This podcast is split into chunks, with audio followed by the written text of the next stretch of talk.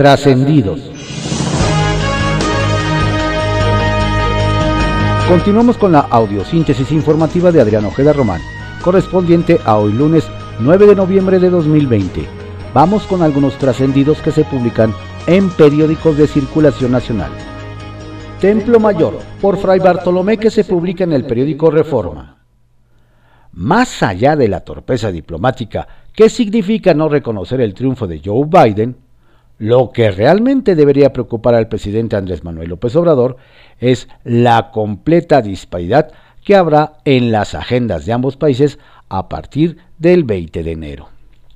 No más para darse una idea de qué tan alejadas están las posturas de ambos, el norteamericano llegará a la Casa Blanca con una lista de cuatro prioridades. COVID-19, recuperación económica, equidad racial y cambio climático.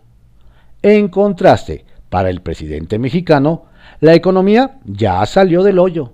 En la pandemia vamos muy bien y las energías renovables son un sofisma. Y es quizá en el tema ambiental en donde empezará a haber fricciones bilaterales. Mientras Donald Trump y AMLO coincidían en idolatrar las energías contaminantes como el carbón y el combustóleo, Biden trae un agresivo y detallado plan para impulsar las energías limpias. Y no es mero discurso, sino inversiones en infraestructura, metas a 15 y 30 años, e inclusive estímulos para crear empleos en esos sectores. Ya se verá si el entendimiento con Trump era un asunto de diplomacia o de similitudes. Por cierto, que a más de uno sorprendió que el mandatario mexicano le escamoteara el reconocimiento, o ya de menos, una felicitación a Joe Biden, argumentando un tema de prudencia. Sobre todo porque no tuvo esa misma prudencia cuando felicitó en su momento al argentino Alberto Fernández y a los bolivianos Evo Morales y Luis Arce en sus respectivos triunfos. ¿Será que la doctrina Estrada no es válida para los amigos? Es pregunta que no aplica restricciones. Sin mucha expectativa, inicia esta semana en San Lázaro la discusión, es un decir, del presupuesto de egresos 2021. El desánimo surge porque de plano la mayoría morenista ya dejó en claro que no tiene interés ni necesidad de escuchar a quienes reclaman recursos. Tan es así que en la Cámara de Diputados se instaló una ventanilla única, que en realidad es una carpa ubicada en el helipuerto, y a la que solo se podrá ingresar con permiso. Y esa autorización se la han negado a la mayoría de los grupos sociales que se han acercado al Palacio Legislativo para intentar ser escuchados. Para colmo, el proyecto económico tiene estrechos márgenes de maniobra debido a la estrechez del propio gobierno federal, pues en la crisis económica y los proyectos faraónicos de la 4T prácticamente no quedan recursos para repartir. La cobija no alcanza para los damnificados de las inundaciones, pero el elefante blanco de dos bocas sin duda dormirá calientito. Circuito Interior, que se publica en el periódico Reforma. Quienes paran oreja en las juntas de reactivación económica de la Ciudad de México aseguran que la titular de la Secretaría de Desarrollo Urbano, Iliana Villalobos, cada vez se lleva reproches más fuertes y de más arriba, por lo lento que van las autorizaciones de obra privada. Ella insiste que, aunque tarde, no piensa dejar algún cabo suelto que luego se enrede en corrupción. Y dicen que por ahí podría estar una de las razones por las que tanto le interesaba, o debe decirse interesa, que se vaya al Instituto de Planación y deje el lugar a alguien tantito menos quisquilloso para la cuestión de los trámites. Para algunos, el semáforo rojo se está volviendo dorado. El comercio en vía pública no está permitido en las colonias que mantienen esta categoría zonal por su alta cantidad de contagios. Sin embargo, cuentan que trabajadores de la alcaldía como Coyoacán y Venustiano Carranza se aparecen en los puestos y a cambio de no retirar a nadie, piden desde alimentos hasta mercancías, encaje y cada vez más ancho. Bajo reserva, que se publica en el periódico El Universal. La FIFI del gabinete. Nos comentan que hay una secretaria del más alto nivel que de plano mandó a volar la política de austeridad del presidente Andrés Manuel López Obrador, porque, claro, antes de atender una inundación, siempre hay que viajar cómoda. Nos detallan que ayer, domingo, en el vuelo comercial de las 16 horas de Villahermosa, Tabasco, a la Ciudad de México, coincidieron Rocío Nales, secretaria de Energía, CENER, Javier May, secretario de Bienestar, y Octavio Romero Oropesa, director general de Pemex. Sin embargo, no todos viajaron de la misma manera. Doña Nale tomó su asiento nada más y nada menos que en primera clase, desobedeciendo el ejemplo de austeridad republicana del Ejecutivo Federal. Mientras que sus dos compañeros de gabinete se quedaron atrás en la clase económica. Incluso dentro del gabinete hay niveles. Mexicana rumbo a la ONU. el embajador de México ante la ONU, Juan Ramón de la Fuente, ha estado muy atareado promoviendo la candidatura de Leticia Bonifaz como experta del Comité para la Eliminación de la Discriminación contra la Mujer, CEDAW, por sus siglas en inglés de Naciones Unidas cuyos integrantes se elegirán en Nueva York hoy. Esta alianza Puma hará que en breve la exconsejera jurídica de la Ciudad de México, con Marcelo Ebrard, ocupe uno de los 11 espacios que quedarán vacantes en enero de 2021. La última vez que una mexicana formó parte del comité fue la embajadora Aida González en el 2004. José Luis Vargas con COVID pero cumplirá ante la Corte. Nos dicen que el presidente de la Sala Superior del Tribunal Electoral del Poder Judicial de la Federación, magistrado José Luis Vargas Valdés, dio positivo a la prueba de COVID-19. Nos aseguran que esto no impedirá que hoy presente de manera virtual y desde su casa el informe anual de labores del tribunal ante los plenos de la Suprema Corte de Justicia de la Nación del Consejo de la Judicatura Federal y del propio Tribunal Electoral. Entre los datos que el magistrado presentará en el informe están la realización de las sesiones por videoconferencia para no frenar el trabajo ante la pandemia y el juicio en línea que permitirá afrontar los comicios más grandes de la historia de México hasta el momento y cuyo proceso ya inició el pasado 7 de septiembre paran en seco a suspirantes en Baja California. Cuando el 16 de octubre Arturo González Cruz pidió licencia como alcalde de Tijuana para buscar la candidatura de Morena a la gubernatura de Baja California, de inmediato se prendieron las alarmas. Nos dicen que los señalamientos en su contra por supuestos actos de corrupción y las sospechas de ligas con crimen organizado tras el asesinato del periodista Mariano Soto hicieron que en los más altos niveles del gobierno federal como del partido se vetara su aspiración.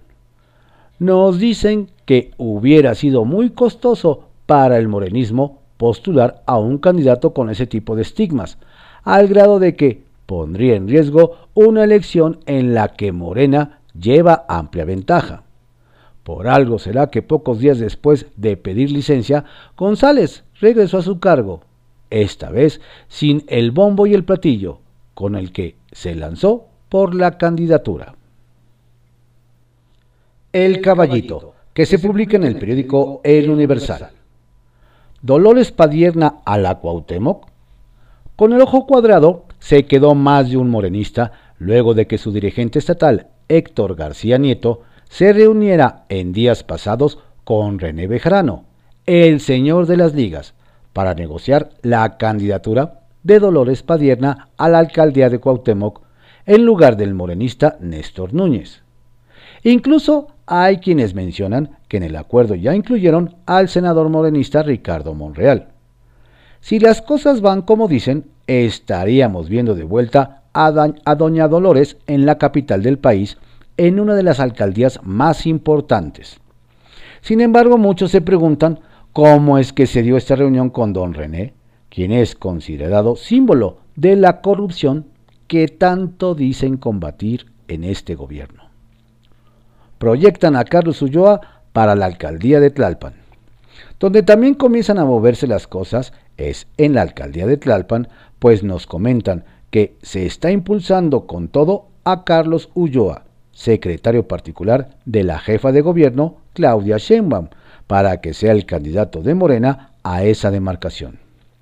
No hay que olvidar que hace meses don Carlos fue sorprendido repartiendo despensas en esa zona de la capital del país, lo que le valió un fuerte jalón de orejas. Lo que nos explican es que su candidatura no es tan sencilla, ya que tendrá que haber un cambio de género en las candidaturas y eso impactará en otra alcaldía. La alquilmia electoral deberá ser muy precisa porque hay muchos tiradores y para esa demarcación. Se hacen bolas con nombramiento. No cabe duda que en el Congreso local son especialistas para hacerse bolas ellos mismos, sobre todo en la bancada de Morena. Tal es el caso de lo que sucede en la Comisión de Normatividad, Estudios y Prácticas Parlamentarias, donde en un principio habían mencionado que todo estaba dado para que Pablo Benyuri Bilbao presidiera el Instituto de Planación. Luego, que siempre no, y que habría un cambio de género en el nombramiento. Ahora, de nueva cuenta, suena el nombre de Benyure, quien actualmente funge como director general de planeación de Sedubi. Estos bandazos solo restan credibilidad al proceso. Presidente de Jocopo en Edomex da positivo a COVID. Vaya susto que se llevaron en el Congreso mexiquense luego de que el presidente de la Junta de Coordinación Política, Jocopo, el morenista Maurilio Hernández dio positivo a coronavirus. A través de las redes sociales dio a conocer dicha situación, al tiempo que pidió a las y los diputados extremar las medidas de prevención. Además de que, desde su casa, dijo, daría seguimiento al trabajo parlamentario.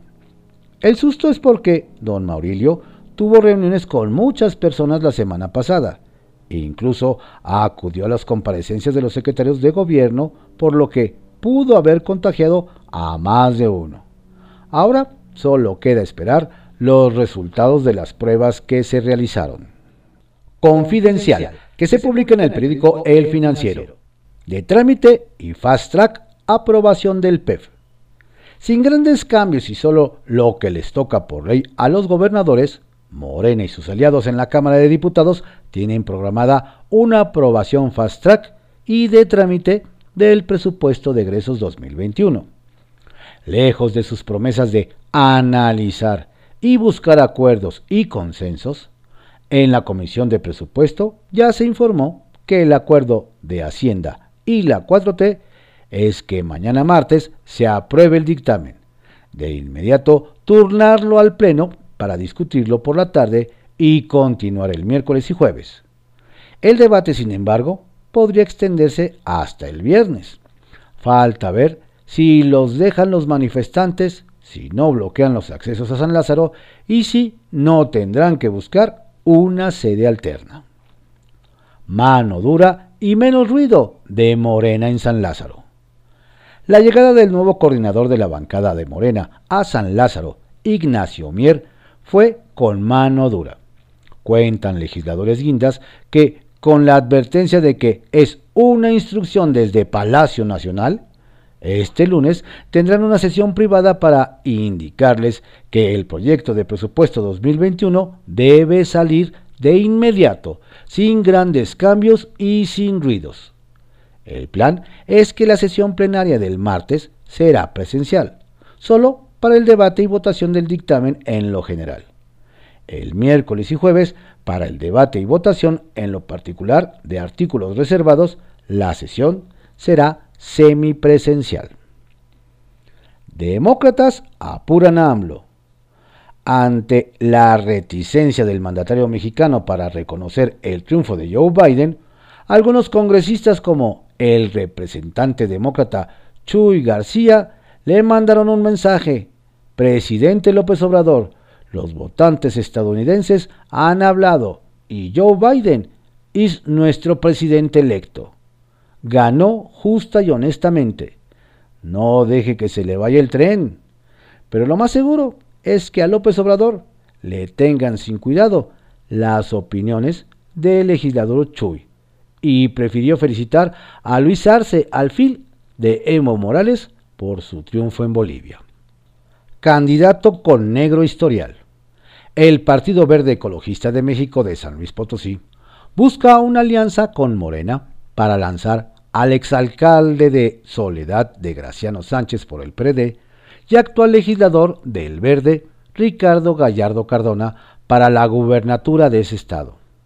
Gallardo tiene dos investigaciones abiertas en la UIF, donde es investigado por robo de combustible y presuntos nexos con el crimen organizado, y otras 11 en la Fiscalía del Estado. El pleito de John y Sabina. Vaya pleito el que se traen los conductores de Canal 11, John Ackerman y Sabina Berman.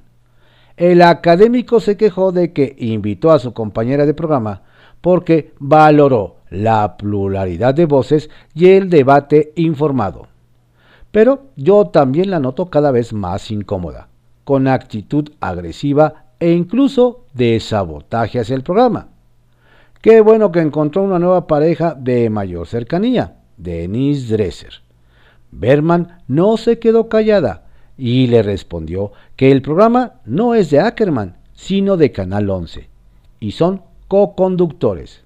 Y fue más allá al señalar que la 4T no es tu licencia personal para robar y atropellar. Aprende a comportarte según acuerdos y contratos.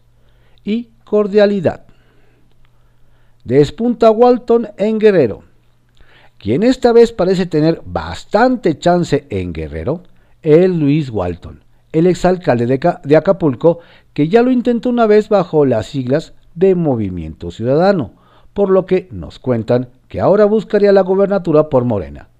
Y es que el político quien mantiene vínculos fuertes con liderazgos del Acuerdo T y el propio movimiento que está gobernado en el país, ha retornado con tanta fuerza como para posicionarse como una de las dos únicas opciones con las que realmente cuenta el partido Guinda para garantizar su triunfo en 2021.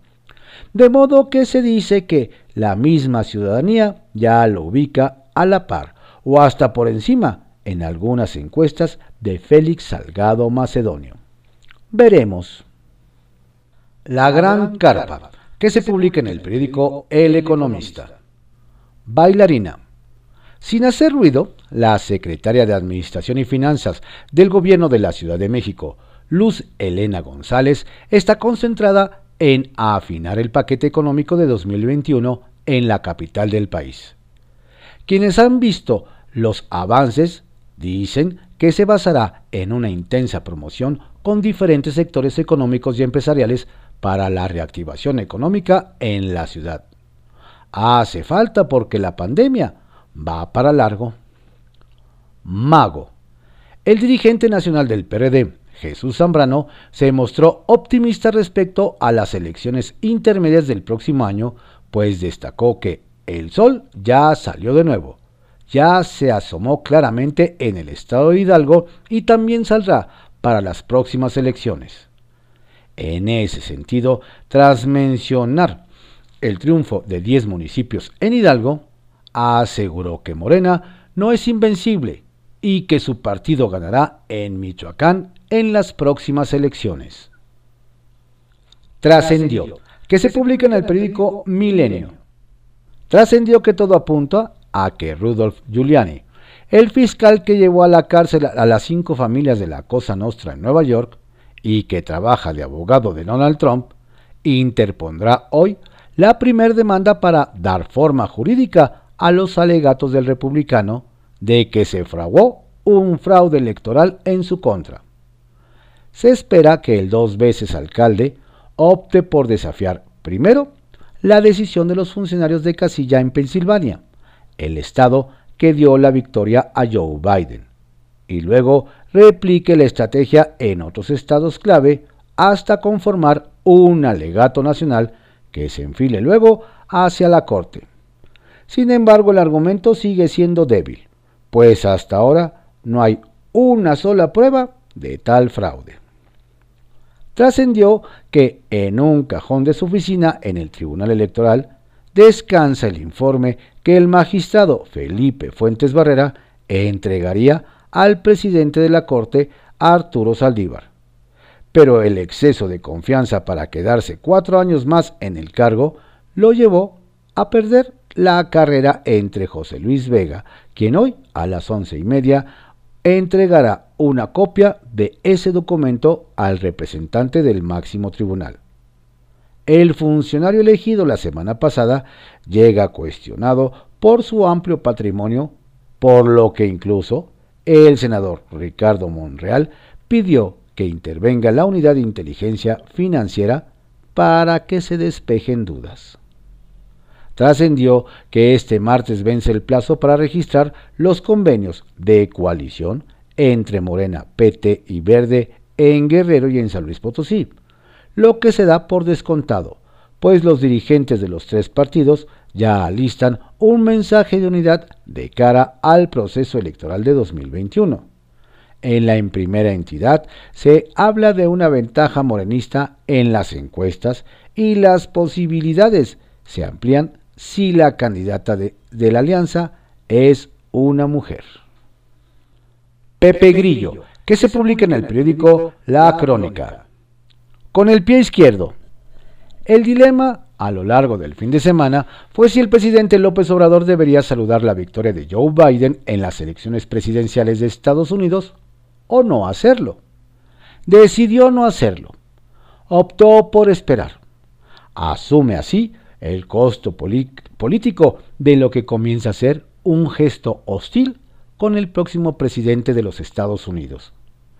En la fraseología usada para justificar su decisión, el presidente mexicano deslizó la posibilidad de un fraude como el que, según el tabasqueño, sufrió en carne propia en el 2006. El equipo de Biden tomó nota.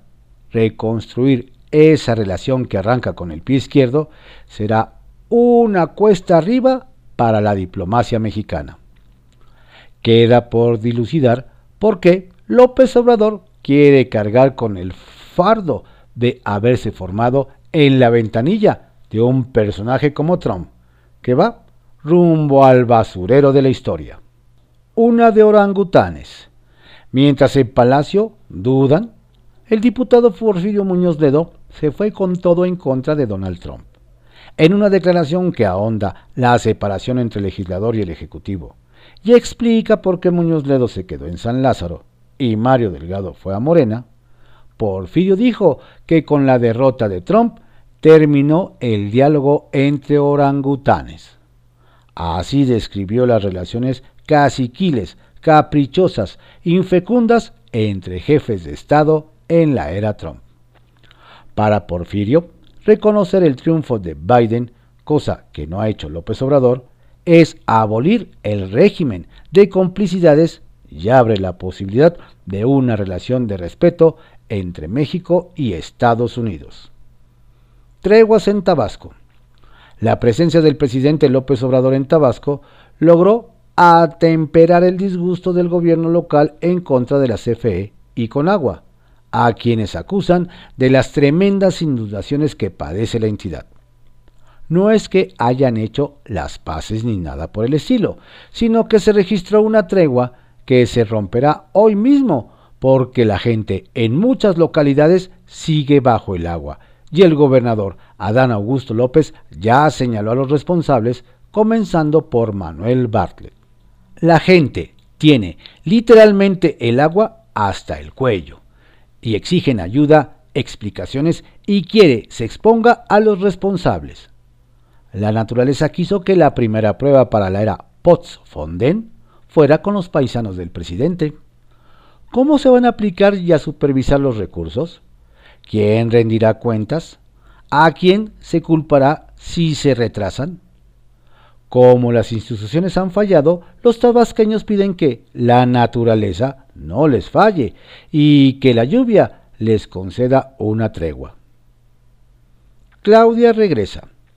La buena noticia del fin de semana fue que la jefa de gobierno de la Ciudad de México, Claudia Sheinbaum, dio negativo en su prueba COVID-19 y vuelve este lunes a las actividades presenciales.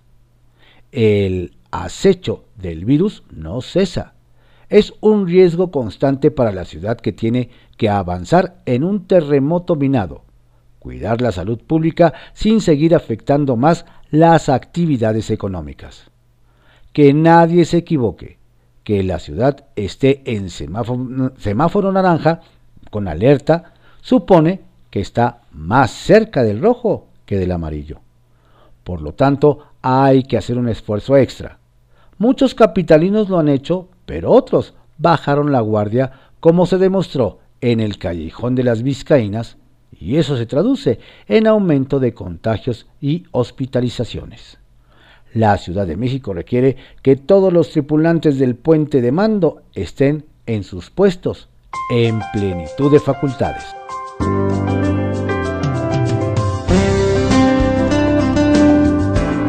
Estos fueron algunos trascendidos que se publican en periódicos de circulación nacional en la audiosíntesis informativa de Adrián Ojeda Román, correspondiente a hoy, lunes 9 de noviembre de 2020. Tenga usted un estupendo lunes y una exitosa y saludable semana. Por favor, cuídese. Si va a salir, mantenga su sana distancia y utilice el cubreboca.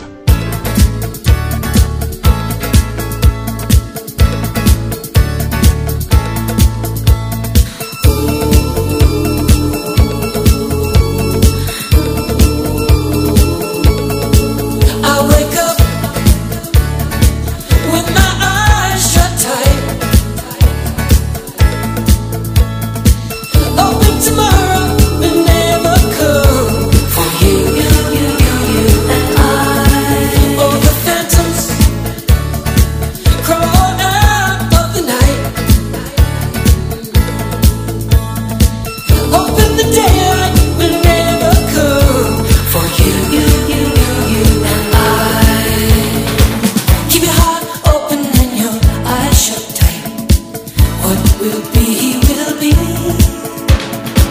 Keep your heart open and your eyes shut tight. But don't forget about me.